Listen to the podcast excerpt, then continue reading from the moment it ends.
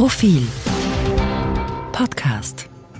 Sehr geehrte Damen und Herren, herzlich willkommen in der Halle für Kunst Steiermark.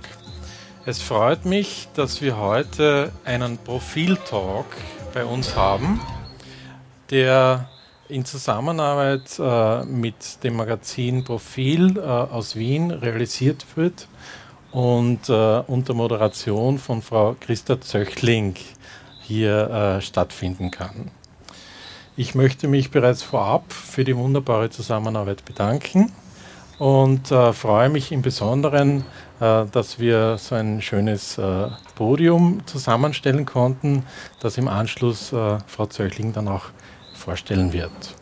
Ich darf vielleicht kurz auf den Kontext der Veranstaltung hinweisen. Die Ausstellung Europa, antike Zukunft Europa ist zwar in aller Munde, aber nicht nur im Guten.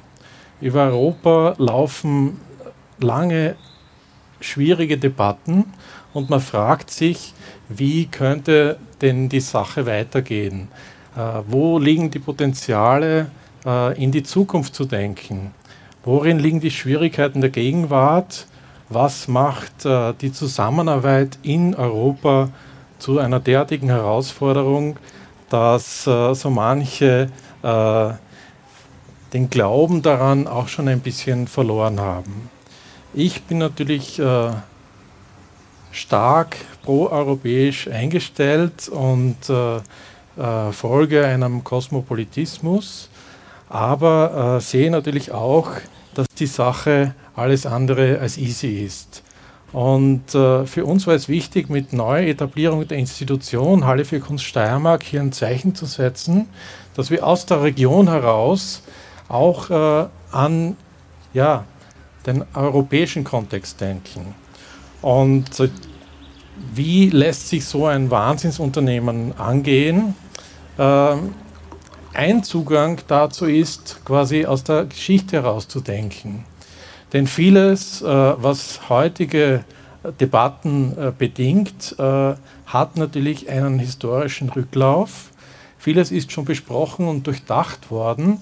Und es würde sich anbieten, da auch immer wieder darauf Bezug zu nehmen.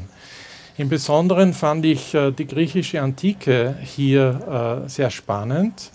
In der Person von Aristoteles, der sehr schön sowas wie ein egalitäres Verhältnis, ein Verhältnis der Gleichheit und Freiheit sowohl zwischen den Völkern gedacht hat, aber auch im Verhältnis des Einzelnen hin zur Gruppe.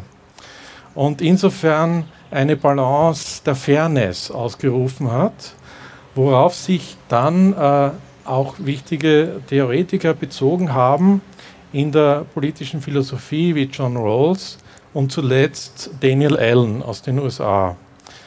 Äh, dieses, diese Überlegungen hin zu einer politischen Gleichheit haben die Ausstellung äh, mit inspiriert und wir konnten insgesamt 13 international äh, bekannte Künstler und Künstlerinnen gewinnen, äh, entsprechende Beiträge zu leisten. An der Stelle äh, danke ich Ihnen nochmal für Ihr Kommen und darf das Mikrofon an Frau Zöchling übergeben. Danke sehr. Dankeschön.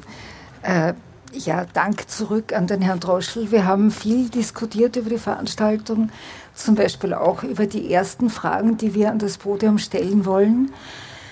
Und ähm, ich wende mich jetzt gleich nach links zur Frau Evelyn Krummen.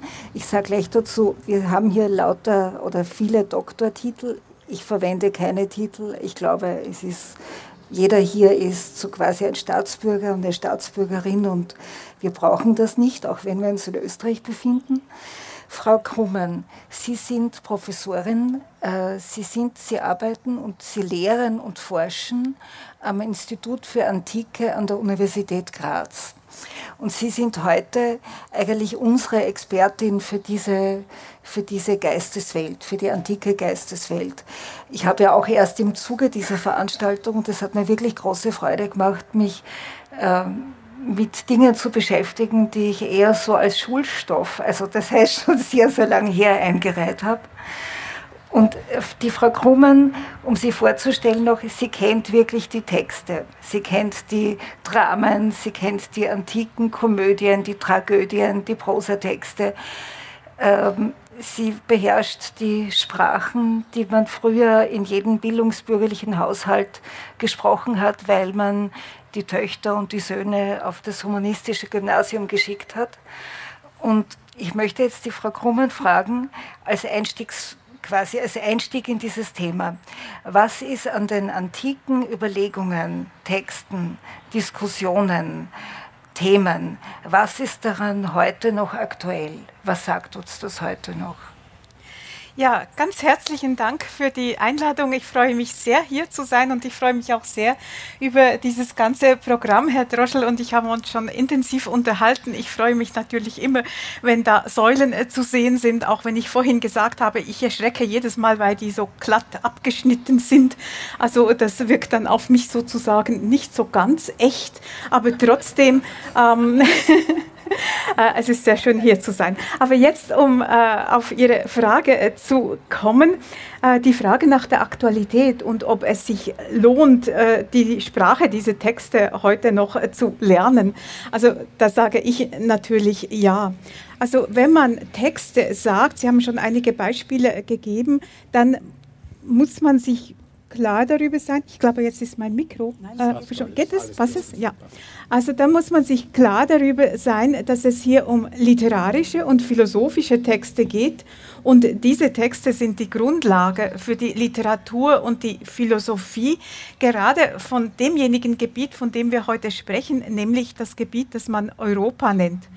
Und der Beginn dieser Texte ist eigentlich um 700 vor Christus. Das muss man sich klar sein, also der Beginn der Überlieferung.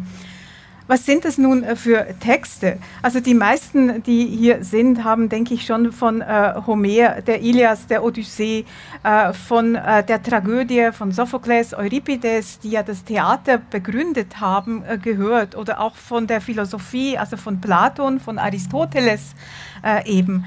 Aber die große Frage ist hier, ähm, was ist nun das Spannende und das Aktuelle an diesen Texten? Und es geht hier in diesen Texten, um es auf den Punkt zu bringen, eigentlich immer um grundlegende Fragen der Welt und der Welterfahrung, aber vor allem geht es um den Menschen, den einzelnen Menschen und seine Bedingungen oder besser noch seine Bedingtheit. Und das meint auch seine Begrenzung, nicht zuletzt durch den Tod. Und da sind wir schon bei einer ganz zentralen Frage, denn das ist ja etwas, was man heute gerne vergisst. Ein zweites ist, die Fragen des Zusammenlebens stehen hier auch im Zentrum. Und nämlich, wie ein Staat organisiert sein soll. Der Mensch ist nämlich, wie Aristoteles sagt, ein Zoon Politikon, also ein Lebewesen, das in einer Gemeinschaft lebt. Und da geht es dann darum, eben in welchem Verhältnis zum Ganzen, zur Gemeinschaft er steht und vor allem auch in welchem Verhältnis die Wirtschaft die Ökonomie als Grundlage eines funktionierenden Staatswesens steht. Und das ist schon dieses ganz weite Spektrum ähm, dieser Texte. Oder ein weiteres Beispiel, es geht auch um die Frage nach der Erkenntnis und nach der Wahrheit. Diese Frage betrifft natürlich vor allem die Wissenschaft, aber eben auch die Ethik. Wie erkenne ich, dass etwas gut ist, ist eine zentrale Frage. Oder dass etwas gerecht ist, Gibt es überhaupt Maßstäbe dafür? Oder ist vielmehr alles einfach nur relativ? Und damit verbunden ist nun wieder ganz zentral der, die Frage nach dem Sinn des Lebens oder nach dem guten Leben. Wie kann ich ein gutes Leben führen? Und das meint nun nicht sozusagen mein schönes Leben, sondern es geht darum, das, was ist ein gutes Leben, wonach richte ich mich und wonach handle ich, ganz besonders, und hier denke ich, wird es ganz besonders brisant, wenn ich eine Leitungsposition habe, wenn ich antik gesprochen Staatslenker bin. Und hier sieht man eben dann wiederum, dass dieses gute Leben auch Voraussetzungen braucht, nämlich einen geordneten Staat, der auch einen, nicht nur den politischen Rahmen bildet, sondern auch einen Rahmen bildet für die ökonomischen Voraussetzungen. Ich brauche nämlich auch Möglichkeiten, mir eine materielle Basis zu sichern und das ist etwas, was ein Staat leistet. Es gibt dann noch ähm, ganz viele Schriften über Recht und Gerechtigkeit und die Gesetze.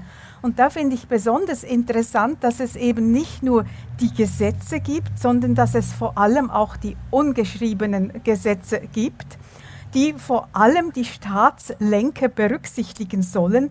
Und das meint eben den ethisch-menschlichen Rahmen. Und es geht hier um die Verantwortung, die gerade auch der Homo economicus dem Ganzen gegenüber hat. Und da denke ich, wenn wir das so zusammenfassen, dann sind wir eigentlich mitten in der Aktualität, nämlich die modernen Probleme der Wirtschaft, der Globalisierung, der Migration, der Klimaveränderung, der fehlenden Identität. Das scheinen mir von den antiken Texten her gedacht ganz wesentlich ein Problem der Relationen und der Grenzen und der Ausrichtung und der Verantwortung auch der Institutionen und der Staaten und der Staatgemeinschaften. Es ist ja heute eben so, dass die Zahlen und die, äh, die Zahlen vor allem eben bei uns zählen und hier äh, und das vor allem auch dieses Mehr haben wollen. Wachstum ist ein etwas ganz Zentrales, was wir wollen. Aristoteles würde sagen, die Pleonexia, die dem Menschen innen wohnt. Und die nun muss zurückgebunden werden nach dem antiken Verständnis. Und zwar insofern man eben die Zusammenhänge erkennt, die Verbindungen, die Verantwortung für das Ganze oder wieder etwas prägnant gesprochen, es muss Kontrollinstanzen geben für die Pleonexia. Und dieses Ganze zu sehen und das Neue eben zu schaffen, das kann nur der Mensch und das alles wiederum festgehalten zu haben an vielen Beispielen, literarisch und philosophisch und in Fachschriften, das denke ich, das ist die große Leistung dieser Texte. Und deswegen finde ich, dass es sich lohnt, diese Auseinandersetzung mit diesen Texten, sei das Deutsch oder Griechisch, denn es würde sehr viel verloren gehen, wenn man sie nicht mehr kennt. Und vor allem eins habe ich noch vergessen, im Zentrum all dieser Texte steht das Reden und das Argument und die Überzeugung und nicht das Recht haben wollen und sich durchsetzen mit Macht. Also da wäre die Balance und der Ausgleich eben auch zwischen Individuum und größerer Gemeinschaft. Hm, klingt sehr heutig, ja. Ähm, ich möchte jetzt den Herrn Kastberger, den Herrn Klaus Kastberger fragen, ob er sich einen europäischen Kulturraum, ob er glaubt, dass es einen europäischen Kulturraum noch immer gibt heute. Zur Vorstellung nur, Sie kennen ihn wahrscheinlich, wenn Sie irgendwann einmal in den vergangenen zwei, drei Jahren den Bachmann-Preis-Wettbewerb angesehen haben, dann haben Sie den Herrn Kastberger gesehen als Juror er ist äh, Leiter des Grazer Literaturhauses. Sein Schwerpunkt ist die Literatur des 20. und 21. Jahrhunderts. Und ich möchte ihn jetzt zu der Frage mit dem europäischen Kulturraum, ich möchte auf, auf etwas hinlenken. Und zwar in, mein, also in meinen Augen der schönste Essay über den Untergang Europas, der stammt vom Stefan Zweig, den er angesichts des Nationalsozialismus geschrieben hat in Brasilien und auch verzweifelt ist daran, also an der Situation. Und ich habe durch den, ich glaube sogar durch den Roman von Robert Menasse ist mir klar geworden, dass es keinen Kulturkommissar gibt in der Europäischen Kommission. Also es gibt, das ist nur so Bei, Beiwerk äh, einer, also es gibt keinen Kommissar für Kultur in Europa. Und äh, Herr Kasperger, die, wieder, die Frage jetzt wiederholt, glauben Sie trotzdem, dass es so einen europäischen Kulturraum gibt und wie stellt er sich Ihnen dar?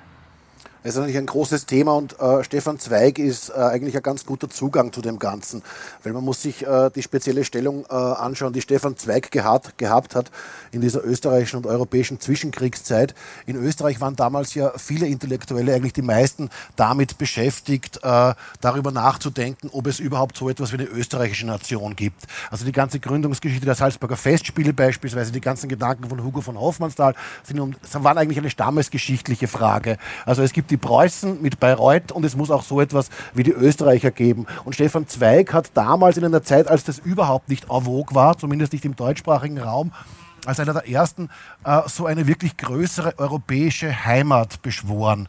Und es gibt einen, glaube ich, es gibt viele Essays und viele Reden darüber, aber die zentrale, der zentrale Text ist äh, einer, der heißt äh, die moralische Entgiftung Europas, die moralische Entgiftung Europas. Also der erste Ansatz ist, äh, der vielleicht interessant sein könnte, Zweig begreift Europa als Organismus. Also er, begreift es wie einen Menschen, da steckt schon so ein humanistischer Ansatz drin und dieser, dieser Organismus, der ist krank. Woran krankt er? Er krankt an Hass der Völker untereinander nach dem Krieg. Ja, äh, dieser Hass ist noch nicht weg und er krankt daran, ja, er hat so lustige Begriffe damals, die aber eigentlich so heutige äh, Begriffe sind. Er sagt, äh, äh, die Begeisterung für dieses Europa, die, äh, es, ist, es ist so negativ alles. Also es ist eine negative Stimmung. Es gibt nur negative Nachrichten. Also das Negative wird verdoppelt, während das Positive nicht mehr vorhanden ist. Und er nennt das, was heute vielleicht soziale Medien sind, er nennt das Dumping. Und er nimmt ein Goethe-Zitat, er sagt, äh, die Begeisterung ist kein Heringsfilet, weil ein Heringsfilet kann man einpökeln, aber, ein, aber die Begeisterung kann man nicht einpökeln. Und diese Begeisterung für einen gemeinsamen Begriff von Europa, die müsste man immer wieder neu schaffen. Äh, wie schafft man diese Begeisterung für Europa? Indem man Europa als einen Raum betrifft, äh, begreift, der eben nicht nur ein politischer Raum ist und der nicht nur ein ökonomischer Raum ist, sondern der auch ein kultureller Raum ist. Wo die Zentren dieses Raumes sein sollen, das lässt er eigentlich offen. Er sagt, äh, die äh, Staaten und Völker Europas müssten sich besser als bisher die eigenen Leistungen gegenseitig vor Augen führen. Ja? Also sozusagen, er hat schon einen nationalstaatlichen Gedanken und sagt irgendwie, es müsste Austauschsysteme geben, äh, die äh, die Staaten nicht gehässig miteinander umgehen lässt, sondern äh, in einer positiven Art und Weise. Und da, da hat er einen Ansatz, der eigentlich fast wie von Aristoteles, zumindest Aristoteles in der Lesart von Sandro Droschl ist ja noch einmal etwas anderes als, äh, als Aristoteles.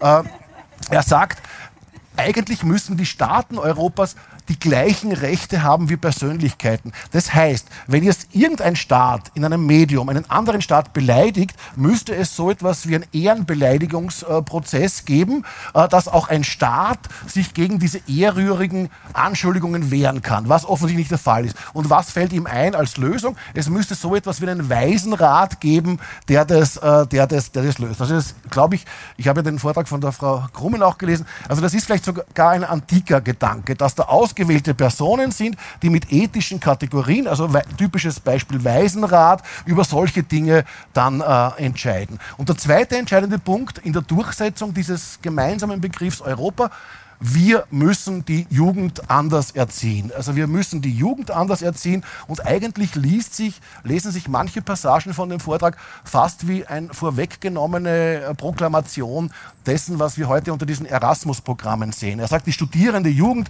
die muss sich austauschen, das muss auch mit Reisen verbunden sein, das muss mit einer unmittelbaren Anschauung verbunden sein und sozusagen darauf basiert das, ohne dass der Zweig aber genau sagt, wo da, und das könnte vielleicht möglicherweise auch ein Thema hier später noch sein, wo ist denn der Leitgedanke eigentlich? Also er sagt, es ist eine Vielfalt, die Nationen in ihrer je Eigenartigkeit müssen sich gegenseitig besser davon überzeugen, dass sie gleichwertig sind und ihre Leistungen haben. Die große Tragik von dem Stefan Zweig liegt darin, dieser Vortrag, äh, die moralische Entgiftung Europas, den hält er im Jahr 1932, das muss man sich einmal vorstellen, im Jahr 1932, die Situation brauche ich nicht beschreiben, was da in Europa los war, glaubt er mit diesen Instrumentarien, die er beschreibt, äh, diese Probleme zu lösen. Also äh, es ist ein, ein großes Drama, dass man mit Humanismus glaubt, mit diesen autoritären Strukturen, die ja greifbar waren und schon da waren, da noch etwas ausrichten zu können. Und äh, in der Einmoderation ist auch schon gesagt worden, zehn Jahre später bringt sich Stefan Zweig um, weil diese Träume alle gescheitert, unter anderem, weil diese Träume gescheitert sind. Es gibt einen Abschiedsbrief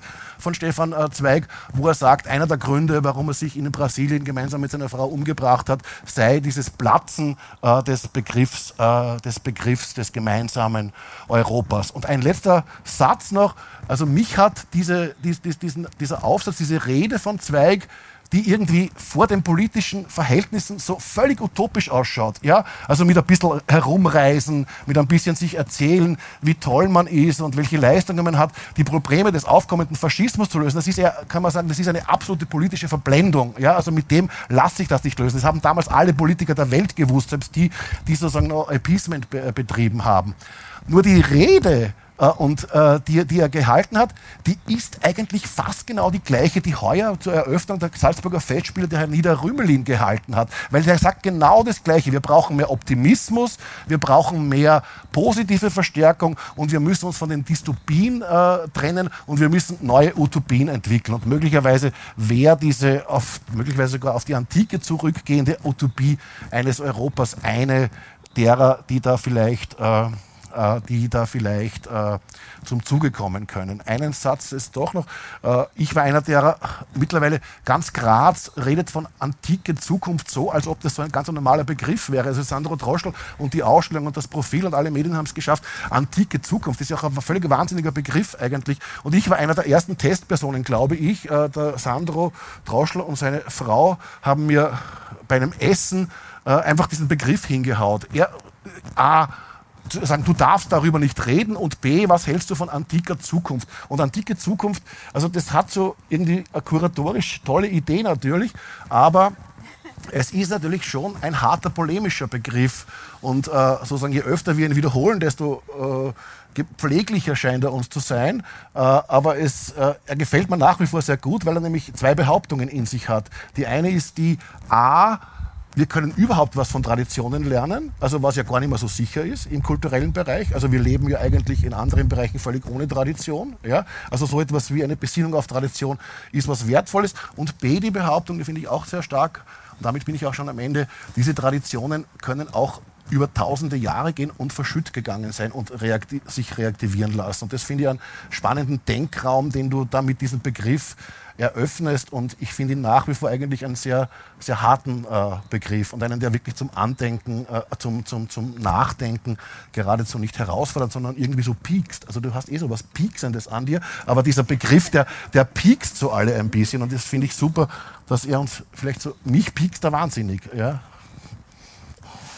Dankeschön. Also für mich wird er immer treffender, der Begriff. Und jetzt piekst ich mit diesem Begriff den Herrn Andras Palfi. Äh, darf ich? Ja, ja okay. Herr Palfi, Sie sind hier, Sie sind Architekt, Sie sind auch Lehrender an der Technischen Universität in Wien, aber Sie sind auch hier, weil Sie gemeinsam mit Ihrem Partner Jabornek dass quasi die Sanierung des, mit der Sanierung des österreichischen Parlaments betraut sind. Einem Bau, der im 19. Jahrhundert mit Traditionen, äh, die zurückzuführen sind auf klassische Stilelemente, gebaut wurde. Äh, gibt uns die Antike einen Raum, äh, um, das, äh, um das quasi darzustellen, was die Demokratie ist, also in dem Fall das österreichische Parlament, beziehungsweise bei dieser sehr behutsamen Sanierung, was wird da erhalten, was muss erhalten bleiben, äh, was sagt das aus über, das, über den Geist, der vielleicht dieses Parlament ausstrahlen soll. Ich glaube, es sind zwei verschiedene Handlungsstränge. Das eine ist natürlich einer, der in eine Geschichte zurückführt, wo ich immer wieder fasziniert bin, dass 400 oder 400 oder 500 Jahrhunderte vor Christus Athen es geschafft hat, noch bis zu seinem Niedergang und bis heute so etwas zu bleiben wie eine imaginäre geistige Metropole. Also wenn ich da durch das Portal gehe, schmunzel ich. Äh, das hat dann noch seine Auswirkungen. Athen kommt ja dann in einem Moment wieder als reale Existenz zurück. Das war eine Innenstadt mit 25 Häusern, die hat es nicht mehr gegeben. Und mit der Souveränität Griechenlands äh, in den 30er Jahren, 1830 und mit den Wittelsbachern, äh, kommt noch ein anderer her mit, das ist der äh, Bruder von Theophil Hansen, der Christian Hansen. Und da entsteht ein Revival, wo man sich also wieder an diesen Werten orientiert, unter dem Begriff der Gesetzmäßigkeit und der individuellen Freiheit sich halt manifestieren und man versucht das irgendwie in die Architektur zu übertragen und äh, die Sozialisation des Theophil Hansen beginnt auch dort. Und äh, er macht dort seine Athena-Triologie. Es ist also eine Geschichte, die ihm dann mit einem Wissen über Archäologie und mit einer idealisierten Sicht äh, dieser räumlichen Zusammenhänge und halt eben politischer Inhalte nach Wien kommt. Und er landet ja letztendlich, das muss man auch das Umfeld von dem Parlament sehen, das ist jetzt nicht ein isoliertes Objekt. Äh, er landet in einer Stadt, die sich plötzlich entfestigt. Also die Ringstraßen kommen weg.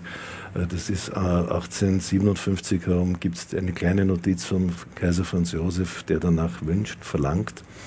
Und äh, damit passiert etwas in der Stadt, nämlich dass es ein traditioneller Feudalismus, der bis dahin ganz gut bekannt und vertraut war, einem Liberalismus, der im Windschatten der industriellen Revolution auftaucht, dass sich diese beiden Seiten gegenüberstehen und sich letztendlich auch in dieser Ringstraße verräumlichen.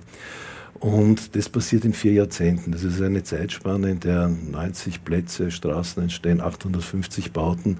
Also eine Intensität und genau in dieses Vakuum, wenn Sie so wollen, landet der Theophil Hansen und macht ein Parlament. Äh, er weiß aber nicht, wie ein Parlament ausschaut. Das hat es bis dahin nicht gegeben. Also das ist einmal etwas, wo man sich äh, entlang von Epidaurus oder woanders herumhandeln kann und greift dann natürlich auf diese Sprache zurück, die in einer klassizistischen Zeit durchaus zu Hause ist. Er ist aber gleichzeitig ein Kind der Moderne. Also er verwendet alles, was die industrielle Revolution bietet, versteckt es aber. Also, also Glas, Stahl, das verschwindet. Materialien, ja, ja. Also es gibt äh, in, im Inneren dann wieder die Diskussion dieses Pathuses einer Polychromie, die er frequentiert mit Genuss und Hingabe. Aber entscheidend ist, dass in diesem Bau dann auch sehr viele Gemeinsamkeiten der Kronländer manifestiert werden. Mhm. In den Figuren, in den Darstellungen. Es ist ein Thema, das sich durchzieht und nicht nur in der bildhaften äh, Darstellung, sondern auch in den Materialien. Das heißt, es ist von ihm äh, geregelt, dass es nicht eine Sache, die ihm verordnet wurde, sondern die er von sich aus macht. Es werden nur Materialien aus den Kronländern ver verwendet. Mhm. Also diese Art der Verbindlichkeit, die die Ringstraße schafft zwischen äh, Innenstadt und der Vorstadt, also es ist kein Zerstören im Sinn von Hausmann wie in Paris, sondern es ist ein Verknüpfen von diesen Stadtteilen. Das findet dort im Objekt dann wieder auf einer ganz anderen Ebene statt, hat aber noch einmal eine Ebene dahinter, die eine sehr politische ist der aber nicht so offensichtlich ist. Wenn man jetzt sieht, wann die, Win äh, wann die Ringstraße entsteht, wann also durch, den, äh, durch die Schlacht von Solferino oder Königsgrätz sich einfach die Position der Habsburger total verändert, schwächt und damit natürlich einen politischen Druck nachgeben muss, dann ist auch in diesem Zusammenhang diese ganze Entwicklung der Ringstraße zu sehen. Dass die dann auch schnell wieder implodiert, ist eine andere Geschichte. Und dass sich die Struktur des Hauses jetzt im Inneren auch verändert. Es sind dann plötzlich 13 Clubs drinnen aus den unterschiedlichsten mhm. Nationen. Äh, das ist natürlich die Folie, äh, die immer wieder äh, hergenommen wird, um quasi die Kronländer, die Monarchie mit dem europäischen Gedanken in Verbindung zu setzen. Das ist der eine Handlungsstrang des Theophil Hansen. Was uns betrifft, ist, man kann natürlich Architektur nach dem Gesichtspunkt betreiben in einem historischen Kontext, dass man sich klar ist, dass man sich bewusst darüber ist, dass man in eine bestehende Struktur eingreift. Und das ist jetzt nicht irgendeine, das ist eine, wenn Sie wollen, eine räumliche, es ist eine politische, es ist eine soziale, es ist eine wirtschaftliche. Und genau an dieser Reibungsfläche entsteht ein Projekt und das ist unverkennbar. Es ist kein isoliertes Projekt, das für sich alleine ist, sondern das sich aus dem Kontext eigentlich entwickelt. Und nichts anderes machen wir in dem Parlament, um die, den, den zweiten Handlungsstrang noch äh, zu beantworten. Wir nehmen Lücken auf, die in diesem äh, System drinnen sind von Theophil Hansen. Es gibt Leerstellen in jeder Architektur. Mhm. Und die kann man aufnehmen und an denen das Projekt weiterentwickeln, indem man eigentlich die Geschichte stützt und gleichzeitig äh, die Gegenwart formuliert. Und dieser Umgang, den verstehen wir eigentlich als eine radikale Freiheit, Teile des historischen Wertes, den wir als solchen identifizieren, zu erhalten und gleichzeitig das Neue zu machen. Und das finde ich ist ein ziemliches Privileg und das schätzen wir an der Arbeit auch sehr. Das Projekt selbst ist von einer gewissen Komplexität und das dauert länger als das Gymnasium, also für mich als Architekt und hat noch so eine Ehrenrunde mit Nachsitzen. Also das dauert, wenn es fertig ist, zehn Jahre. Mhm. Also das sind die zwei. Nur Zwischenfrage, diese Lehrstelle, können Sie ein Beispiel für so eine Lehrstelle bringen? Es gibt zum Beispiel unter der Säulenhalle mit demselben Fußabdruck äh, eine Geometrie, die aber besetzt war von Abstellkammern, äh, von Nebenräumen, von Lagerräumen. Und das einmal freizuräumen und denselben Fußabdruck von oben nach unten zu bringen in einen Bereich, wo das Publikum ankommt, in dem Augenblick, wo man das Haus öffnen wird, mehr öffnen wird, als es jetzt zugänglich war, stehen da drinnen nicht eine Schulklasse, sondern 20 und Abteilungen von Amstetten bis ich weiß nicht wo, die halt ihr, ihre Abgeordneten besuchen. Und das ist ein Publikumsverkehr, dem wir dort Raum verschaffen den wir gleichzeitig über bestehende Treppen, über bestehende Lichthöfe, die wir schließen mit vier Treppenhäusern, in die Dachlandschaft führen. Man könnte jetzt boshaft sagen, das ist ein Dachbodenausbau des Parlaments, ist es nicht ganz. Und äh, diese beiden Publikumsebenen stören auch nicht den Parlamentsbetrieb, geben aber einen tiefen Einblick, wenn man das Haus besucht, also einen optisch tiefen Einblick. Und äh, sind eigentlich ein Wunsch der äh, Dr. Brahmer gewesen, das Haus zu öffnen und dem kommt eigentlich das Projekt im Wesentlichen nach. Ich freue mich schon. Ich ja. kenne das Parlament als Journalistin und es ist, ich bin wirklich gespannt, ob man dasselbe Gefühl hat nach der Sanierung wie vorher. Im Nationalratssitzungssaal sicherlich nicht. Da haben mhm. wir die Decke geöffnet und Sie sehen in den Himmel, Sie wissen, ob es regnet, schneit, die Sonne da ist, die Jahreszeit ist spürbar. Also jedes, jeder Arbeitsplatz in einem Büro, der vom Arbeitsinspektor das verlangt, dann kann man das auch dem Nationalrat durchaus zumuten, die Sonne zu schauen oder den Regen. Also das hat sich, das ist freundlich und hell geworden. Es ist ein Nebeneinander zwischen diesem polychromen Pathos, den Theophil Hansen innen halt lebt, der auch verständlich ist aus seiner Zeit heraus, aus seiner Geschichte heraus. Und gleichzeitig gibt es halt auch die Gegenwart. Äh, und die ist aber jetzt nicht mit aller Kraft ein Kontrast, sondern ein Fortschreiben, ein Weiterschreiben oder ein Weiterbauen. Mhm. Danke. So, wir springen jetzt von der Monarchie in die europäische, in die Gegenwart der Europäischen Union. Und ich möchte Frau List, Caroline List, vorstellen, Präsidentin des Straflandesgerichts in Graz. Sie ist die juristisch, also die juristische Expertin hier in dieser Runde. Und äh, ich möchte Sie gern fragen, äh, ich glaube, Sie kennen sich da wirklich gut aus, weil Sie reisen auch, wie mir der Herr Droschel gesagt hat, viel in diesen Ländern des früheren Ostblocks. Ähm, wir kennen alle, wir sind jetzt, wir kennen alle die Europäische Union. Wir, also seit Österreich Mitglied ist, ist man quasi, wir sind dabei, wir sind Teil davon. Äh, die Europäische Union ist eine Rechtsgemeinschaft. Und seit geraumer Zeit, also seit verstärkt seit zwei, drei Jahren, hat die, diese Rechtsgemeinschaft Probleme, weil sich nicht alle Mitglieder der EU an diese Rechtsgemeinschaft und an die Rechtsstandards halten. Im Augenblick steht die Europäische Kommission vor dem Problem, dass Polen äh, auf dem Weg ist, die richterliche Unabhängigkeit einzuschränken, dass Ungarn, also Viktor Orban, äh, Ungarn zu einem, also auf, ausruft zu einem Land, das eine illiberale Demokratie werden soll und wo gewisse Check and Balances nicht mehr so sind, wie sie sein sollten nach europäischem Standard.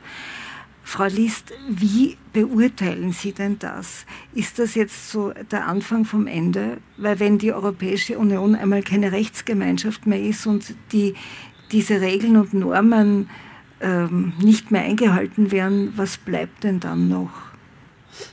Also ich würde darauf gleich einmal antworten, nein.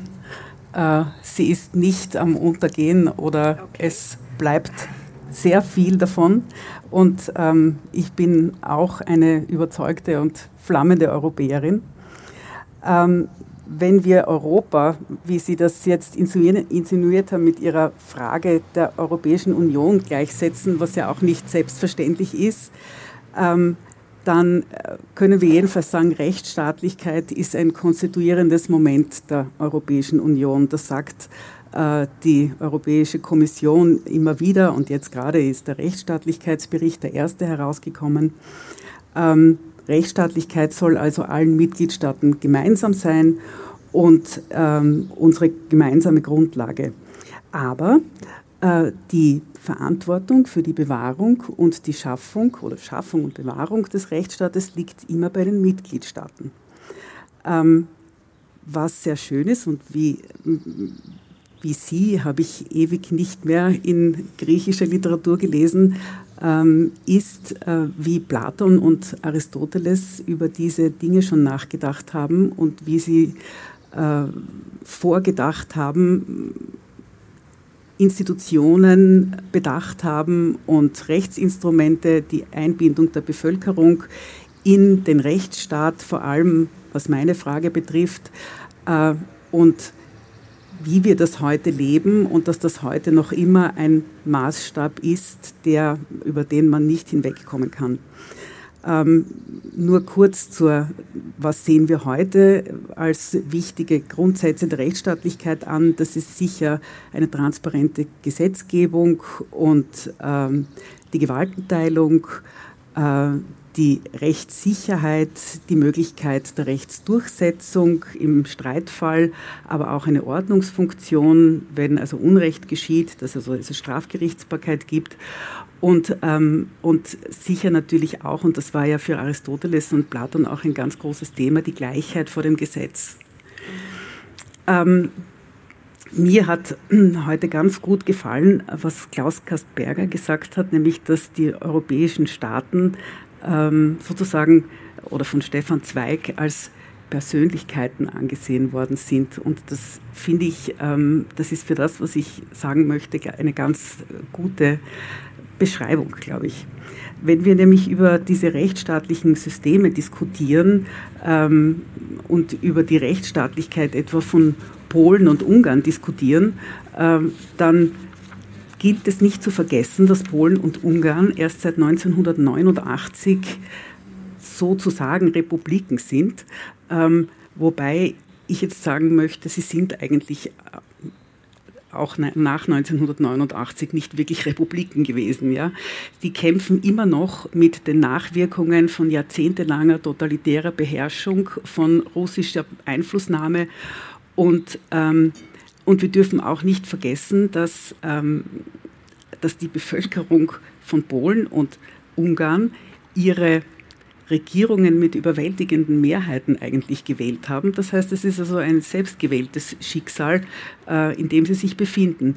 Und jetzt ist es richtig, die, ähm, der Orbansche Weg ist Beschneidung von Demokratie, Beschneidung von, der, von Kunst und Kultur, von, von Institutionen, von Medien. Also das ist auch ein, natürlich dort findet eine Medienkonzentration ja. statt durch, durch eine äh, ähm, Zusammenfassung von allen möglichen medienfreundlich, äh, äh regierungsfreundlichen ja. Medien. Ähm, und ähm, man muss einfach sagen, dass die Demokratie dort noch nie wirklich bestanden hat und jetzt wieder Rückschritte gemacht werden. In Polen ist es ebenso. Äh, die Polen haben natürlich auch das Problem, erstens einmal, sie haben eine sehr rechte, wahnsinnig konservative mhm. Regierung. Mhm. das hängt sicher auch mit der Geschichte von Polen und mit der, und mit der engen Verschränkung mit der katholischen Kirche zusammen. Ähm, äh, und haben aber einfach den Wunsch, dass sie sich, dass sie sich reinigen sozusagen von den kommunistischen Elementen, die immer noch dort vorhanden sind. Und sowohl Polen als auch Ungarn beschreiten da durchaus fragwürdige Wege, das ist gar keine Frage. Ähm, ich erinnere, ich war gerade kurz in Spanien und äh, es war auch gerade ein, ähm, ein äh, 75-Jahr-Jubiläum im Zusammenhang mit dem Spanischen Bürgerkrieg. Ich erinnere jetzt nur an Spanien. Spanien ist erst seit 1989 vom Faschismus befreit und auch eine ganz junge Demokratie. Ähm, und auch dort gibt es riesige Probleme mit Sezessionismus, mit, mit ähm, dagegen wieder Gerichtsurteilen, die äh, wahnsinnig streng sind und was man durchaus auch als politische äh, Justiz oder politische Urteile beschreiben kann, aber Spanien ist weit weniger in der Kritik als zum Beispiel Polen und Ungarn. Ähm, wenn ich also die Rechtssysteme von außen beurteile, so wie das die Europäische Kommission jetzt gerade gemacht hat und wir ständig tun und in den Medien auch ständig tun und auch in der öffentlichen Diskussion tun, darf man nicht vergessen, ähm, dass, diese, dass diese Systeme teilweise jung sind und aus, einen, aus, aus ganz starken Traditionen und aus der jeweiligen Geschichte des Landes kommen. Ähm, und sie sind nicht nur aus der Geschichte des Landes und sie kommen auch aus der Sprache des Landes. Und ich habe, äh, jedes Rechtssystem ist auch Sprache und mhm. ist auch Benennung von Institutionen, Benennung von Rechtsinstrumenten, die, die in dieser Tradition genau das bedeuten und in einer anderen vielleicht ganz was anderes bedeuten. Und das ist jedes Rechtssystem ist so komplex und so, so, so divers, dass ich nicht einfach sagen kann, wenn ich eine Institution abschaffe oder eine neuere schaffe, äh, ist die unbedingt besser als die ältere. Ähm, oder die Demokratie ist jetzt unbedingt schon gefährdet, wenn zum Beispiel wie in Polen ähm, ein Disziplinarrat für Richter geschaffen ja. wird, äh, der nicht unabhängig genug ist. Das ist alles, das sind Irrwege, ganz sicher wage ich jetzt zu behaupten, sind das Irrwege. Aber ich glaube, wir dürfen das nicht so kleinteilig betrachten, sondern wir müssen es betrachten wie vielleicht Kinder, Personen, die erwachsen werden und die einen ähm, die auch eine Zeit brauchen, um das aufzuholen, was wir über Jahrhunderte, vielleicht andere Staaten sich über Jahrhunderte schon erkämpft haben. Und das, glaube ich, ist, ähm, und das ist auch für die Europäische Kommission ganz schwierig. Und ich weiß, dass es auch für Gesetzwerdungsprozesse, wenn zum Beispiel Rahmen, also ähm, ähm, Richtlinien der, Kom äh, der, Kommission umzusetzen sind in nationales Recht, wie schwierig das ist zu erklären. Mhm. Wir haben jetzt in unserem Rechtssystem das, was ihr wollt, umgesetzt, aber es klingt bei uns ein bisschen anders, weil das entspricht eben nicht unserer Rechtstradition, es genau so zu sagen, wie ihr es hören wollt. Ja, und es gibt viele andere, es gibt viele andere Kritikpunkte auch noch äh, an der Zusammensetzung von Verfassungsgerichten oder, ähm, oder eben an der, an der Schaffung von Gesetzen, wie die äh, derzeit, äh, das derzeit äh, so gerade Abtreibungsverbot und ähnliches. Aber wir dürfen nicht vergessen, was man als europäischer Politiker nie sagen dürfte. Wir haben ein Europa der unterschiedlichen Geschwindigkeiten. Wir haben unterschiedlich Erwachsene und nicht erwachsene äh, Staaten. Äh, und wir haben aber viele von diesen Staaten zugelassen als Mitgliedstaaten und manche aus nicht ganz verständlichen Gründen dürfen nicht einmal um einen Beitritt sich bewerben, wie zum Beispiel Mazedonien, das eigentlich seine Hausaufgaben sehr wohl macht. Ähm, also ich glaube, dass, ähm, dass, wir, dass wir da ruhig sein sollten und äh, sehr langsam und dass wir, und dass wir ich möchte da auf die Angela Merkel zurückkommen, die vor kurzem gesagt hat, es wird nicht helfen, Staaten nur zu verurteilen, sondern wir müssen uns mit den Problemen, die diese Staaten mitbringen, auseinandersetzen und wir müssen uns diskursiv mit ihnen auseinandersetzen. Und ich glaube, dass wenn wir nur verurteilen und nicht uns diskursiv auseinandersetzen, das ist eine Gefahr für die Europäische Union und nicht die Irrwege, die einzelne Mitgliedstaaten gehen. Nur eine kurze Zwischenfrage äh, oder Nachfrage. Das Problem ist doch, dass die, die Kommission jetzt eigentlich eine Stellungnahme abgeben muss. Sie muss sagen, ob sie jetzt Polen, ob, ob es Sanktionen gibt oder nicht. Und die, und die Gefahr, zum Beispiel, im, glaube im letzten Spiegel war ein Kommentar und in der Zeit ist ein ähnlicher Kommentar erschienen. Die Gefahr besteht ja dann, wenn ein so quasi ein unfolgsames Kind äh, dann zum Vorbild für andere wird. Also das heißt, man hat nicht Angst wegen Polen allein, man hat Angst, äh, dass es eine Kettenreaktion ergibt. Ich glaube nicht, dass die Kettenreaktion so sehr das Problem ist, sondern ich glaube, wir müssen das so betrachten, wir müssen diese Nationen so betrachten wie einzelne Personen und Nationen, das würde ich auch sagen, das habe ich bei Nieder Rümelin auch so gut gefunden, äh, er sagt zum Beispiel, Großbritannien hat vier, äh, vier Nationalmannschaften und deshalb ist es eigentlich kein Staat, sondern es ist ähm, halt so ein Staatengebilde und die Schweiz ist auch, geht auch ihre eigenen Wege. Das finde ich vollkommen richtig. Und wenn, wenn wir an Jugoslawien denken, es ist wie nichts zerfallen und niemand spricht mehr davon, außer äh, mit irgendwie Sternen in den Augen, wie schön es damals war.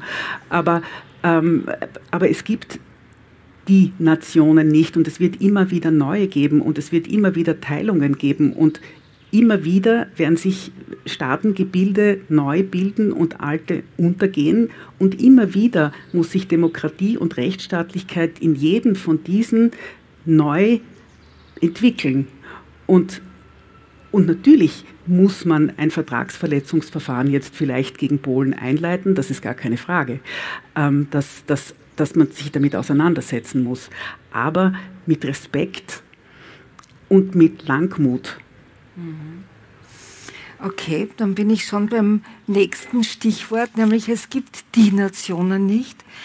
Ähm, der Herr Kapfer, ganz auf der, also ganz rechts außen hier, ähm, er ist Künstler.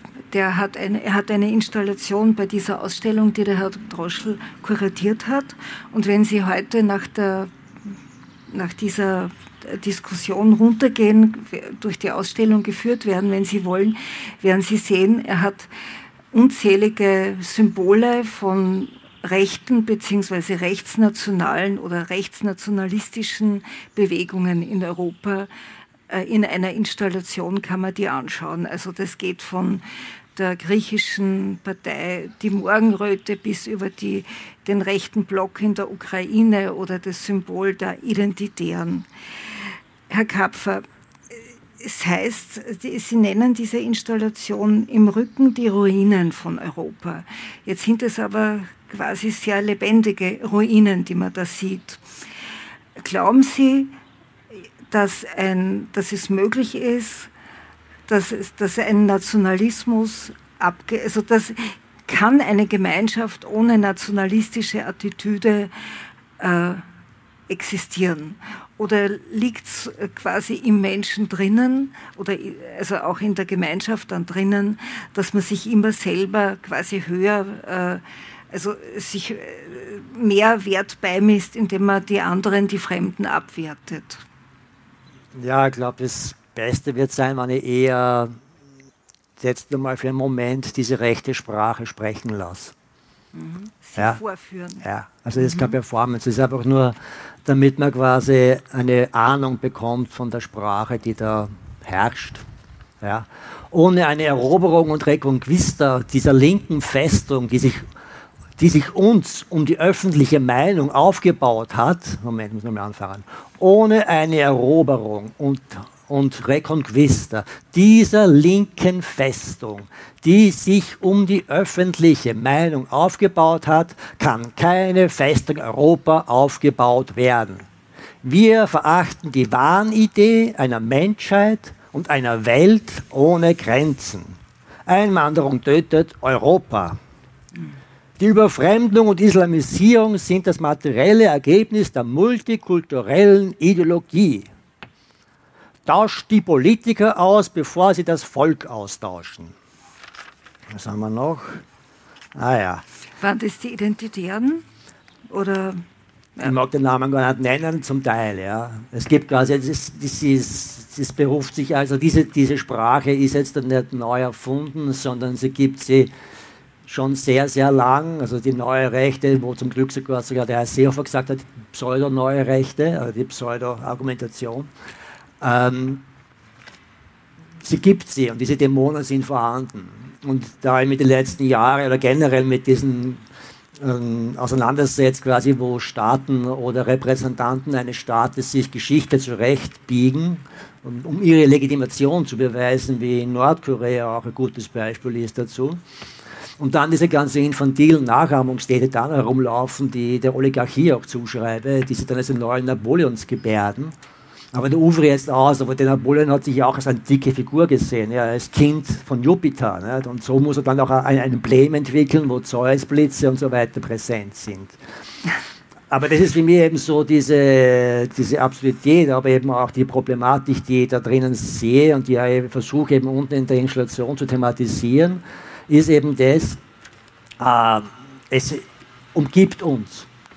Es ist, ich bin permanent damit konfrontiert durch meine Recherche, aber auch in meinem familiären Umfeld.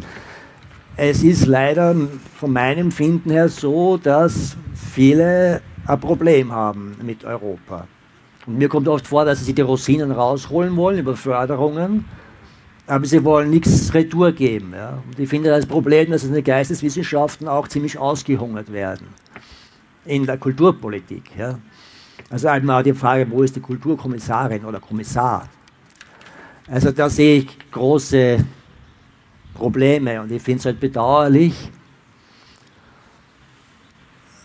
dass überhaupt nur, aber es ist leider so, die, also ich persönlich glaube nur, man müsste diesen Nationalbegriff wesentlich mehr entschärfen und das Europäische Parlament und so weiter müsste wesentlich mehr Durchgreifungsrecht bekommen, Durchsetzungsrecht und je mehr ich mich mit dem eben auseinandergesetzt habe und noch auseinandersetzen muss, umso mehr ja, verunsichert es mich auch und habe teilweise auch Angst.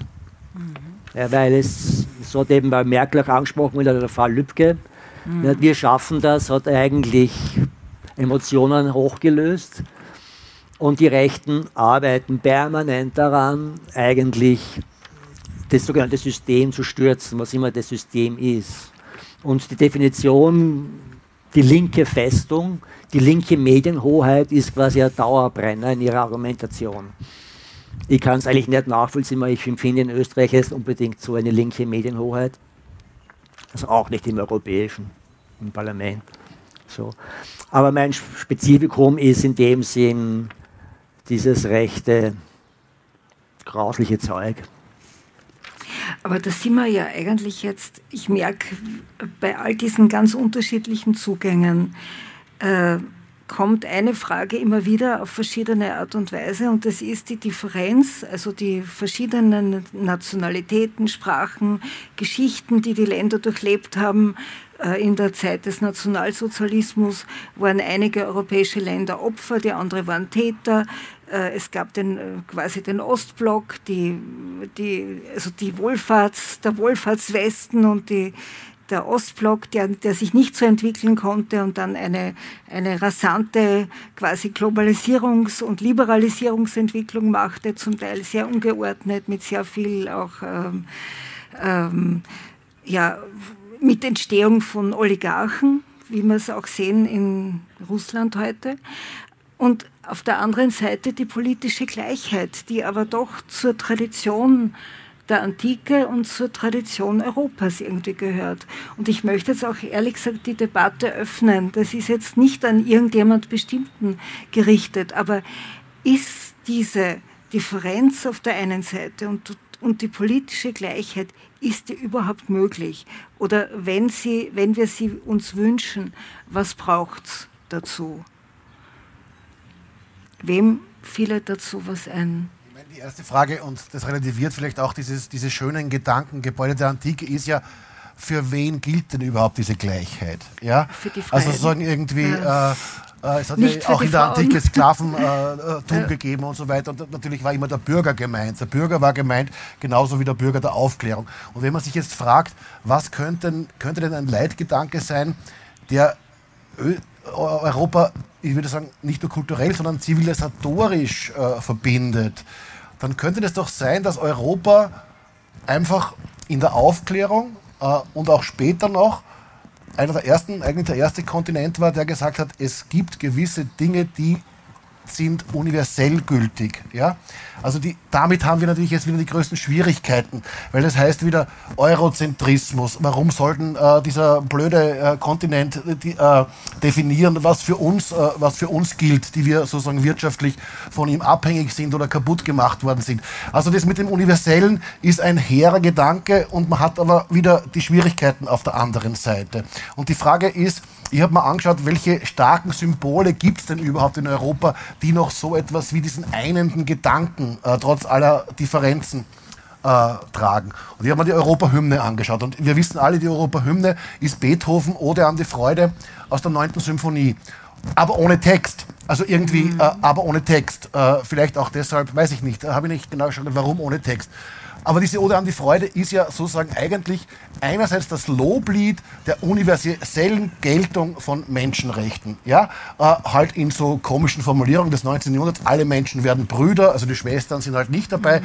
Äh, ich habe mir den Text noch einmal angeschaut. Bei Schiller heißt irgendwie, ja, jeder, der ein treues Weib gefunden, also dann kommt das, das treue Weib dann auch noch dazu und dann geht es noch ein bisschen weiter. Jeder, der eine Seele hat, also eigentlich mhm. jeder, der eine Seele hat und wenn er auch keine Seele mehr hat, dann muss er fernab der Gesellschaft äh, stehen. Äh, Slavoj Žižek hat neulich einen Aufsatz geschrieben über diese Ode, über diese Europahymne. Und er sagt etwas, was äh, sozusagen Musikologen seit langem wissen, eigentlich mitten in dieser Europahymne, wo ja die Freude, und die Frage ist, wo, welche Freude wird denn eigentlich gefeiert? Die Freude, dass wir alle Brüder und Schwestern sind und dass wir alle gleich sind. Also die, gefeiert wird die Freude, dass wir alle gleich sind. Also, und dann sagt er aber, eigentlich gibt es mitten in dieser, diesem vierten Satz der 9. Symphonie, äh, äh, kommen einmal die Fagotte daher und die lassen Pfürze. Also irgendwie, da gibt es Pfürze, da gibt es Pfürze. Mitten in dieser Ode an die Freude gibt es Pfürze. Und dann wird wiederholt äh, das Thema dieser Freude, also dieses Freudenmotiv als türkischer Marsch. Und was wird da gefeiert? Da wird gefeiert, dass ein Sieger die, äh, die äh, ein siegreicher Feldherr oder ein Bote die Nachricht überbringt, wir haben in der Schlacht gewonnen. Also und das ist die ganze Ambivalenz, die man aushalten muss eigentlich. Also woher kommt diese, also diese Freude, die hat immer auch zu tun mit, mit das ist eine unglaubliche Dialektik, die man aushalten muss irgendwie. Ja? Und äh, möglicherweise könnte, man, könnte ein Leitgedanke sein, ja, das Universelle doch noch einmal herzustellen, aber auch zu sehen, welche unglaublichen Komplexitäten und Ungerechtigkeiten diese Gleichheit dann wieder in sich hat. Das ist eigentlich eine dauernde Arbeit, vielleicht eine ähnliche Form, wie es die Frau List beschreibt. Also das ist nichts Fertiges, sondern das sind unterschiedliche Geschwindigkeiten. Das ist eine Arbeit, die man eigentlich permanent leisten muss. Und das ist auch nicht da, diese Gleichheit, auch Frau Krummen, diese antike Gleichheit ist ja auch nicht da. Das hat mir so gefallen an Ihrem Vortrag, dass Sie gesagt haben, die, die, das, diese Antike war ja auch eine Redekultur und keine Textkultur. Das ist nicht einmal in dieser Ode an die Freude drinnen und dann ist es textlich bestimmt und 150 Jahre später können wir uns darauf beziehen. Nein, wir müssen das immer wieder neu denken und da gibt es auch Widersprüche. Und ich glaube, das zentrale Problem, letzter Satz von Europa wird sein, wer gehört dazu? Und das ist die entscheidende Frage. Was, ist, was macht Europa mit der Immigration? Und das ist ja sozusagen die große äh, Debatte. Wer gehört dazu, zu diesem Kontinent? Das betrifft einzelne Länder, die, äh, die beitreten dürfen oder nicht beitreten oder die wieder rausgeschmissen werden, wenn sie sich nicht ordentlich benehmen, wie die Türkei oder äh, Ungarn oder so. Es betrifft aber auch die Leute, die hier leben wollen irgendwie und die hierher kommen wollen. Und das wird der entscheidende Punkt sein. Und das ist etwas, wo es auch überhaupt keine endgültigen Lösungen äh, gibt. Das muss permanent diskutieren und das ist Arbeit. Also das ist, diese Gleichheit ist Arbeit. Ja? Und die ist auch vielleicht, gibt es auch Verwerfungen, die man gar nicht aushalten will. Äh, Vielleicht will man es ja auch gar nicht, weil die Kosten für diese Gleichheit zu groß wären. Und nur die rechten Menschen achten Menschenrechte. Kann man dann in der Stadt überall finden, wenn es brav gepickt worden mhm. ist von den Jüngern. Ja? Also das ist dann halt immer so, ich versuche jetzt nur so quasi die, der, der Dämon, die Stimme Gegenargumente zu bringen, so wie vorher der Radfahrer auch reingeblärt hat mit seiner mhm. Raus aus der NATO. Mhm. Schluss mit Europa. Das sind also. Aber was sagt die Juristin dazu? Ist es möglich? Ich meine, wenn man von einer politischen Gleichheit spricht, dann müssten ja in der Tat alle Menschen, die hier leben, äh, Bürgerrechte genießen. Tun sie aber nicht, weil äh, das im Nationalstaat, im Rahmen des Nationalstaats geregelt wird. Und wie, ich meine, wie soll denn Europa mit der Migrationsfrage umgehen. Also seit zwei, drei Jahren ist jeder Gipfel, auf dem es diskutiert wird, geht ohne Beschlüsse auseinander. Es ist ein Kernthema, denke ich, ähm, an dem wir äh, zu scheitern drohen oder zumindest bis jetzt keine Lösung gefunden haben. Und das, ähm, und das ist ein Thema, wo unbedingt Lösungen her müssen. Europa ist viel zu wenig solidarisch. Schauen wir uns Griechenland an, schauen wir uns Italien an, dort wo die Menschen ankommen. Ähm, die werden allein gelassen, sind allein gelassen worden. Auch jetzt, die Griechen werden eigentlich allein gelassen mit den Menschen, die dort auf Lesbos sind. Früher war es Lampedusa. Äh, und, ähm, und dann kam 2015 und 2015 äh, sind die Leute über die Balkanroute nach, haben sie, sind sie nach Österreich und Deutschland gestürmt und auch hier hat Österreich und Deutschland keine Unterstützung erhalten und es hat auch überhaupt keine, keine, hat keine Einigung gegeben, ähm, wie ein Aufteilungsschlüssel aussehen könnte und so weiter. Also ich glaube, ähm, das ist ein Punkt, den wir, an dem wir arbeiten müssen und an dem kein Weg vorbeiführt, den müssen wir gemeinsam lösen. Sonst ist Europa äh, für, äh, ja, für, ist, ist umsonst der Gedanke. Ich entschuldige, wenn ich jetzt den Herrn Palfi noch einmal anspreche, obwohl äh, ich meine, es gab einmal eine Zeit, das ist vor ungefähr fünf, sechs Jahren gewesen, da war die Habsburger Monarchie plötzlich so, wurde überall in jedem Symposion wurde sie diskutiert, weil sie galt irgendwie als ein Vorbild für einen Vielvölkerstaat, ähnlich Europa mit äh, so und so vielen Sprachen, mit einem Parlament, wo auch in, in verschiedenen Sprachen debattiert wurde mit verschiedenen Schulverordnungen und, und etc. etc. Gut, es hat nicht funktioniert, aber es gab Konzepte. Jetzt, wenn Sie dieses Parlament, das Gebäude sich anschauen, Sie haben vorhin gesagt, der Kaiser hat damals darauf Wert gelegt, dass von jedem ein, ein, ein Zeichen dort ist, äh, die Handwerkskunst, die Materialien oder so. Also er nicht, das war Theophil Hansen himself. Okay, also nicht der Aber Kaiser. ich glaube auch, okay. die politische Entwicklung ist eine, die eine Eigendynamik gehabt hat. Äh, die ja dann mit dem äh, Dezember-Patent äh, ja sehr festgeschrieben wurde und damit plötzlich einmal Grundrechte definiert wurden. Zumindest habe ich so in Erinnerung, äh, die auch eine Gleichheit vor dem Gesetz herstellen, die auch eine Gleichheit von Volksgruppen mit sich bringen.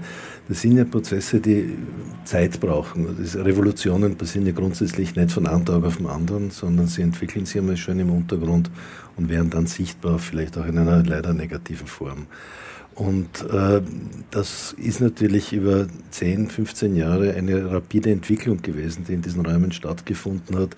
Weil auf der einen Seite muss man sich vorstellen, dass dort ein Masaryk drinnen saß, der dann später eigentlich äh, der erste tschechische äh, Ministerpräsident war. Es gab dort genauso De Gasperi, den Gründer der äh, Christdemokraten in Italien. Es, es war eine ganze Reihe von Politikern dort tätig, die sich eigentlich mit einem Tintenfassel den Schädel eingehaut haben, aber auf der anderen Seite natürlich um Lösungen äh, äh, sich bemüht haben, die auch jetzt nicht ständig von unter Anführungszeichen, das hieß eben das deutschnationale äh, Moment, es gab genauso slawische Finanzminister, es, war eine Durchmischung, die da stattgefunden hat. Daher kommt diese Folie auch immer wieder zurück. Äh, daher glaube ich auch, dass diese Feststellung der zwei Geschwindigkeiten eine absolut richtige ist.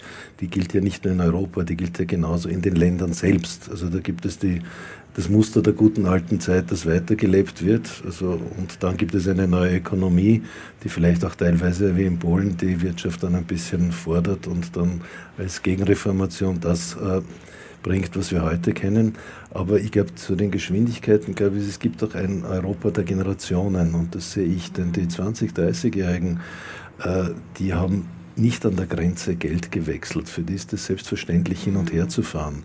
Für die ist es selbstverständlich, äh, Bachelor in ich weiß nicht wo zu machen. Und es ist plötzlich eine Mobilität in den letzten 10, 15 Jahren entstanden, die ich also schon sehr bemerkenswert finde und die mir einen Optimismus gibt, wo ich sehe, dass man diesen räumlichen Zusammenhang auch mit ganz anderen Alltagsinhalten füllen kann. Und die führen dann irgendwo zu einer Selbstverständlichkeit, die eine Grundlage sein können, um sich auch größeren Themen äh, in einer Weise zu widmen, wie es heute eher in einer polarisierenden Form der Fall ist. Also das ist für mich ein Moment, das ich mit einem gewissen Optimismus sehe. Mhm. Das heißt, die Zukunft ist die Jugend Immer. und die Jugend nimmt vieles selbstverständlich, äh, was, äh, was heute Europa ist. Das, das, empfinde ich absolut so. Und äh, es ist auch auf der anderen Seite, weil die Literatur angesprochen wurde, mit Stefan Zweig, wenn man sich die Miniaturen anschaut von Karl Markus Gauss, die beschreiben ja wunderbar mhm. die Übergänge oder der alte Klassiker von Margris, die Donau. Das sind ja immer wieder Versuche, diese räumlichen Zusammenhänge mit einer Gemeinsamkeit äh, zu hinterlegen oder zu besetzen, die ja da ist, oder sie offen zu legen. Das ist die korrektere Formulierung. Und ich finde, im Alltag, im Kleinen, ist das durchaus etwas, was nicht in der Polarisierung zu Hause ist, sondern mit einer Selbstverständlichkeit sich Platz verschafft. Also die Dinge schließen sich nicht gegenseitig aus, sondern sie verschaffen sich einen Raum. Und das kann man vielleicht auch als eine Form von Neutralität empfinden, die für mich eine sehr konstruktive Grundlage ist, um sich über das Alltagsleben auch zu den großen Fragen hin bewegen zu können. Eine Netflix-Serie wäre notwendig vielleicht zu dem Thema. Ja. Ich, weiß, ich melde ein bisschen Bedenken an. Also Kontra Paul Liesmann war da vor einem Jahr und hat gesagt, äh, alle Probleme, die wir haben, sollen immer über Bildung und Jugend äh, gelöst werden und über Netflix. Und äh, ich möchte noch etwas sagen zu dem gigantischen Raum oder zu diesem beeindruckenden Raum mit diesen rechten Symbolen. Äh, weil das ja ist auch eine Reaktion. Also dieser ganze rechte Diskurs ist natürlich eine, eine, eine Reaktion auch auf, auf die provokative Aussage, es gibt universelle Wirksamkeiten. Also es gibt äh, Menschenrechte zum Beispiel, die gelten für alle Menschen. Und selbst wenn man am Mars irgendein Männchen finden würde, das menschenähnlich aus, dann hat der auch Menschenrechte. Und vielleicht haben sogar die Tiere und dieser Baum da Menschenrechte. Soweit geht ja die Diskussion mittlerweile. Nun ist es aber so, dass diesen, diese universellen Ansprüche, die aus meiner Sicht vielleicht ein Kern des europäischen Gedankenguts sein könnten, ja nicht nur eine Provokation für die Rechten, sondern auch eine Provokation für die Linken ist. Ja? Also auch dort sehen wir uns ja zusehends mit identitätspolitischen Ansätzen konfrontiert. Und mir und vielleicht auch anderen ist es so stark aufgefallen, bei der, bei der Inauguration von den beiden. Nicht? Also in, weder in Europa noch in irgendeinem österreichischen Nationalstaat wäre es überhaupt möglich, dass ein Dichter oder eine Dichterin ein Gedicht vorliest. In Amerika hat eine völlig andere Tradition. Da war diese, dieser berühmte Auftritt von der Amanda Gorman, der äh, diese, äh, diese Spoken Word äh, äh Poetin äh, eigentlich weltweit eine, durch, durch, durch die Medien gegangen Uh, We Climb the Hill heißt das. Und die Frage ist schon immer, wer wie. Also man, Sie wissen alle, uh, kurz vorher ist dieser uh, Hügel im Kapitol von einer aufgehetzten Meute von national- und rechtsdenkenden Leuten er, erklimmt, erklommen worden. Und natürlich ist das We von der Amanda Gorman ein anderes We gewesen. Aber äh, in der Diskussion um dieses Gedicht und um die Frage, wer darf das übersetzen, hat sich eine völlig identitätspolitische mhm. Debatte entspannt irgendwie. Nicht jeder, nicht irgendeine dahergelaufene holländische Übersetzerin äh, darf das übersetzen. Nicht irgendein dahergekommener alter weißer Mann, der gut Englisch kann. Nein, sozusagen die Behauptung war gar nicht von der Gorman, sondern von, von einem identitätspolitischen Umfeld war, nur jemand, der genau die gleichen, eigentlich genau die gleichen Erfahrungen hat wie die Amanda Gorman, der als schwarzer äh, oder Schwarze aufgewachsen ist in Unterdrückung. Nur so jemand kann das übersetzen. Und das ist natürlich das Ende jedes Universalismus. Das ist und das, das ist Ende der Kunst und das, der Literatur. Ja, das ist, ja aber es ist doch spannend, dass irgendwie dieser Pathos, der ja nur in Amerika nötig, äh, möglich ist in der Form, dann wieder so herunterfällt. Und ich wollte sagen zu diesem Raum, also natürlich ist die Reaktion der Rechten zu verstehen, äh, weil das ja, das ist sozusagen genau das, was sie, was sie, was sie nicht wollen, sozusagen, weil es, es sind immer nur ein paar Happy Few, äh, die sagen ja nicht mehr Rasse jetzt. Also so gescheit sind sie ja, weil sie wissen, wenn sie Rasse sagen, dann gehen sie ins Häfen irgendwie. Jetzt sagen sie halt Ethno, äh, Eth, Ethnie, Ethnie sagen sie halt jetzt, meinen aber das Gleiche irgendwie. Aber ich wollte nur darauf hinweisen, dass dieser weil die, die, die, ganze, diese ganze rechte Politik und die ganze rechte Agitation ist natürlich eine, eine Reaktion auf, äh, auf Universalismus. Aber der ist auch von der anderen Seite da. Also das, äh, und ich glaube, das ist. Diese absurde Vermengung, was man jetzt bei den Corona-Demonstrationen ja zum Teil gut sehen kann. Ja. Quasi die Querfront, mhm. wo quasi das Ziel ist, links und rechts zusammenzubringen und unter neben Herrn Gottfried Güssel. Und ich war auch da immer dabei bei diesen Demonstrationen, um quasi in dem Film sagt man, um die Atmung aufzunehmen. Weil ich muss da eintauchen und muss hören und spüren, was los ist. Und da waren eben durchaus immer wieder diese absurden Momente zwischen Esoterik und links bis rechts, die sich auf eine Losung einigen haben können, Kurz muss weg. Das wäre sogar ein Kurzvertreter, wobei das überhaupt nicht sein will. Aber diese Losung Kurz muss weg ist eigentlich, glaube ich, von einer Bewegung, also von dieser identitären Bewegung, äh, mit Unterstützung wahrscheinlich auch anderer Parteistrukturen, äh, in den, auf dem Maria-Theresia-Platz gezeigt worden. Ja. Die haben die Demonstrationen An geprägt. ja, also mit die diesem- haben es auch symbolisch mit diesen Slogans. mit die Banners dann Ja. eben kurz muss weg. Ja. Und, und, und diese Losung verfolge ich eben jetzt ah, bei den letzten Demonstrationszügen, die jetzt schon relativ ein, sagt man jetzt, ein kleineres Gruppierungshäufchen ist. Aber die Losung ist noch immer präsent und sie vereint sie alle. Aber ich möchte auf eine, eine, äh, auf eine Bemerkung von Herrn Kastberger eingehen und damit würde ich, wenn es passt, die Schlussrunde ganz gern einleiten sozusagen. Und zwar äh, dieser Auftritt in, in den USA bei der Amts, bei der Inauguration von, von Biden, dieses Pathos durch das Gedicht dieser wunderschönen jungen Frau, das Gedicht habe ich ehrlich gesagt nicht so, so wahnsinnig toll gefunden, aber Niemand hat das gut gefunden. aber ja. es war in, der, in diesem Moment und, und vor allem durch die Performance dieser Frau war das großartig.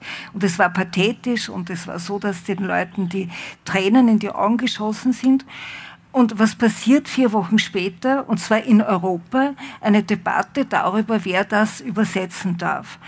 Und das ist irgendwie traurig, finde ich weil wir da eine, in Europa eine identitätspolitische Debatte dann plötzlich haben, wo es dann heißt, naja, aber die ist, das ist, dies ist keine, keine, keine Schwarze und deswegen darf sie es nicht. Und der Spanier, der es hätte übersetzen sollen, ist dazu noch ein Mann, der darf schon gar nicht.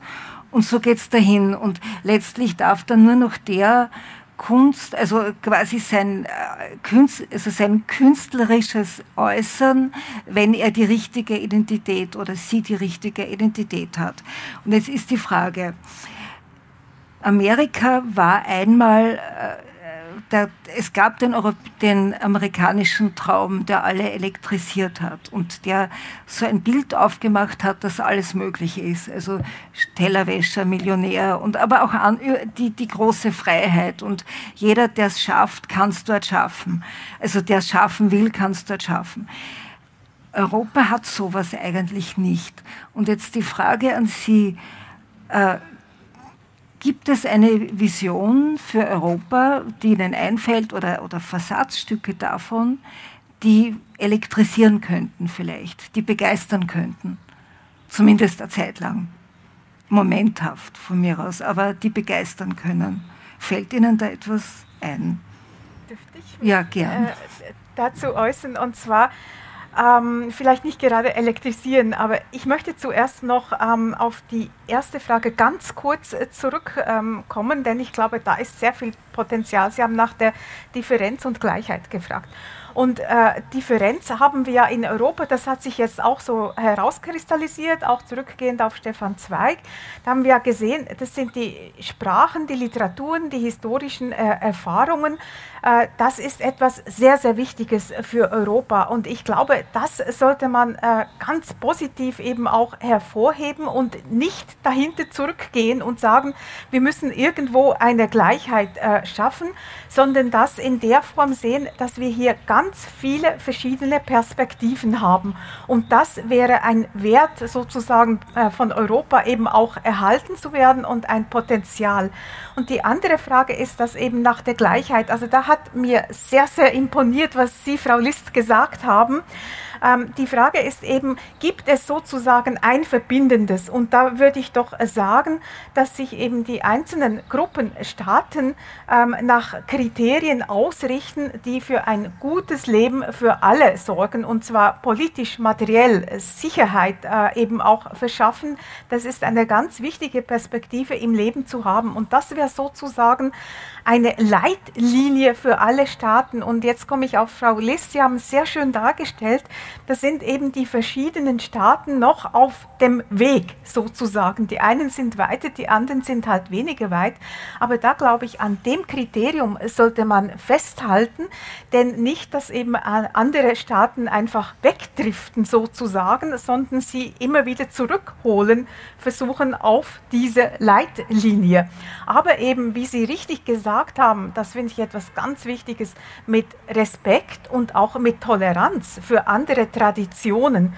Und da wären wir also sozusagen jetzt bei meinem Traum oder meinem äh, Vorschlag, da würde ich eben äh, sehen, äh, so, dass wenn wir jetzt noch einmal in die Antike blicken, also da war ja eben ähm, griechisch, die griechische Kultur, die war ja dann verbreitet von äh, Rom über Griechenland bis in den östlichen Mittelmeerraum und das hat sehr, sehr viele äh, Länder, Gebiete, Sprachen äh, umfasst. Es war ein sehr heterogener Raum, aber das, was diesen Raum zusammengehalten hat, das war eben die Kultur, die Philosophie, die Literatur, die Rhetorik. Und nicht zufällig schreibt, ist ja auch das Neue Testament auf Griechisch geschrieben, hat sich also in dieses Umfeld sozusagen eingeschrieben. Und das wäre sozusagen jetzt mein Traum oder mein Vorschlag, dass also sozusagen dieses gemeinsame literarische, philosophische, kulturelle Erbe, und zwar gerade in der Vielfältigkeit, nicht wahr, die alles zusammenhält und wozu auch eben die lateinische und griechische Sprache als Ursprung sozusagen gehört, äh, dass das etwas ist, was wir wahrnehmen und was wir eben auch wieder leben und bewusst äh, leben in dieser Differenz, aber auch in dieser Gemeinsamkeit dann, die uns eine Orientierung gibt, sozusagen eine Chance dann auch für alle auf ein gutes Leben. Ich habe jetzt versucht, mhm. sehr positiv äh, mhm. zu enden. Man kann das natürlich sehr in Frage stellen. Ist jetzt vielleicht idealistisch, aber ich glaube, das ist auch ähm, sozusagen die Idee von der ähm, antiken Literatur, wenn wir das lesen. Das sind Modelle, die kann man nicht hernehmen und jetzt einfach so umsetzen, sondern die Idee ist, dass man an diesen Modellen über die Grundlagen nachdenkt und diese Modelle, die sind nicht etwa abgeschlossen, sondern die sind dynamisch, die sind auch widersprüchlich. Herr Kasperger hat das ganz typisch, äh, also ganz charakteristisch gesagt. Wo bleiben dann die Sklaven, nicht wahr? Aber auch das wird übrigens thematisiert in diesen Modellen. Und das ist das Spannende, denke ich, an der antiken Literatur, äh, auch an der Tragödie und so weiter, dass die Dinge nicht einfach so aufgehen und diese Spannungen, die müssen wir aushalten. Das gehört zum Leben. Wenn ich an diese schöne wissenschaftliche und philosophische Schlussworte etwas ganz Realpolitisches und ähm, auch auf die Rechtsstaatlichkeit bezogenes sagen darf. Ähm, wir sagen also, Rechtsstaatlichkeit ist ein sinnstiftendes Moment der Europäischen Union. Ähm, das ein, sind schöne Worte und wir sind sehr bemüht darum, dass wir die Rechtsstaatlichkeit von unseren Mitgliedstaaten einfordern. Aber ich denke, die Europäische Union hat neben der Lösung der Migrationsfrage auch noch in der Rechtsstaatlichkeit eine große Aufgabe, mhm. nämlich die Europäische Union ist nicht allein in Europa, sondern es gibt überall auf der Welt, aber sogar in Europa Staaten, in denen ähm, Unrechtsregime herrschen, in denen ähm, Mordaufträge gegeben werden, die dann auf europäischem Boden äh, ausgeführt mhm. werden, äh, in denen, in denen äh, von einer Gleichheit von Mann und Frau nicht einmal die Rede ist. Ja? Ähm, wenn ich sehe, dass ein Monsieur Michel sich nicht zur Frau von der Leyen setzt, ja. wenn sie auf ein Bänkchen gesetzt wird von Herrn Erdogan, äh, dann sage ich leider fehl am Platz. Ja? Äh, und wenn ich sehe, dass, dass man mit, mit äh, dem Herrn Putin, dass man den hofiert, äh, einlädt, eine, als Staatsgast behandelt, von dem man aber weiß, dass er in höchstem Maße Unrecht tut, äh, dann muss ich eigentlich einfordern, dass weniger wirtschaftliche Momente im Vordergrund mhm. stehen sollten als humanistische äh, und, und grundrechtliche und dass man als Europäische Union dafür gerade stehen müsste, dass die Menschen überall an ihren Rändern und auch sonst wo gut behandelt werden. Mhm. Also wenn man, wenn man auf die Details der Wirklichkeit schaut, dann äh, scheint die Welt äh, fürchterlich. Also beispielsweise, ganz kleines Beispiel, äh, man hat im, in der Vorwoche den österreichischen Staatspreis für europäische Literatur an einen Autor vergeben, Laszlo Krasner-Horkay aus Ungarn, dessen Werke ab September in Ungarn verboten mhm. sind, äh, weil dort nur mehr Faschisten und nationalistische Autoren in den Lehrplänen behandelt werden können. Also äh, und auch wenn man sozusagen auf all das schaut, was jetzt die Frau liest, äh, also das ist alles eine Katastrophe und man glaubt irgendwie diese Ungleichheiten äh, und diese unterschiedlichen Beurteilungen in Europa, die kommen nie auf einen Zweig. Um das Ganze zu einem großen Gedanken zu machen, und da sind die Amerikaner tausendmal besser als wir, braucht es natürlich Pathos. Also Pathos ist das, was sozusagen all diese Differenzen Grenzen hinweg äh, verbindet. Und äh, diese Ode an die Freude, also die, äh, die, hat natürlich Pathos. Und auch, und auch die Sache, alle Menschen werden Brüder. Man, ursprünglich hieß die Zeile ja, und da war das äh, eigentlich gendertechnisch noch besser. Ursprünglich hieß die, hieß, hieß die Zeile bei, bei, bei Schiller, hieß die äh, alle äh, alle, alle, alle Bet, Bet, Bettler werden Fürstenbrüder. Bettler werden mhm. Fürstenbrüder. Das ist wenig Pathos. Also Bettler werden Fürstenbrüder.